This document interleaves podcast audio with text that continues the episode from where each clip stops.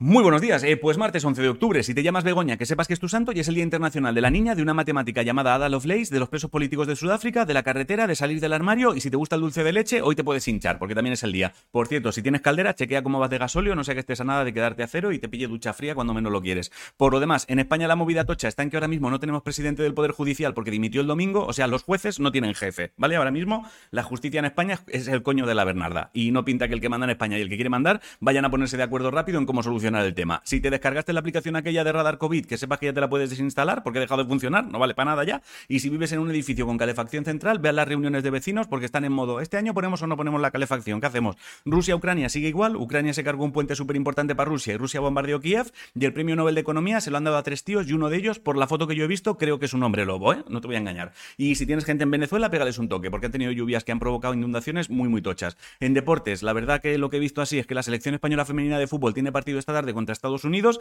y he leído que hay una empresa trabajando en vibradores anales que mandan señales por wifi para el tema de ajedrez. O sea, tienes que aprender Morse y te lo meten por el culo y sabes qué jugada hacer. En cultura, si te gustaba cómo escribía Almudena Grandes, desde hoy tienes a la venta su novela póstuma, Todo va a mejorar, se llama. El actor Paco Merino murió el domingo y el Premio Nacional de Músicas Actuales 2022 se lo ha llevado Silvia Pérez Cruz. Ah, y si te gusta la fotografía, echa un vistazo al trabajo de Manuel Outumuro, ¿vale? Porque ha ganado el premio Lucy, que parece que es como el Oscar de fotografía. En ciencia, el Premio Nacional de Investigación de Medicina ha sido para un tío llamado Miguel Ángel Martínez, que es catedrático de la Facultad de Medicina de la Universidad de Navarra. Si fue profe tuyo, pues pégale un toque y quedarás de puta madre. Y si el sábado estás por Mallorca, que sepas que estarán allí los de Naucas haciendo las charlas esas que hacen ellos. En videojuegos, he leído que el Call of Duty Modern Warfare 2, que sale el 28 de octubre, te pedirá que vincules un número de teléfono para poder jugar, ¿vale? Igual es por si eres súper bueno ficharte como soldado, pero ya de verdad. Y en eSports, Río te ha sacado a Oriana del Mundial, hasta nuevo aviso, ¿vale? Oriana es nombre de tronista y lo sabemos todos. Ojalá un LOL, pero con gente que salió en hombres, mujeres y viceversa. Si no sabes qué comer, hazte lentejas. La frase de hoy es: el sol no se ha puesto aún por última vez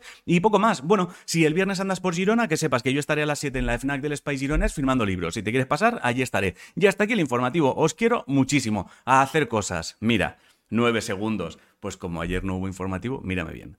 Te quiero. Por dos. Pasa buen día.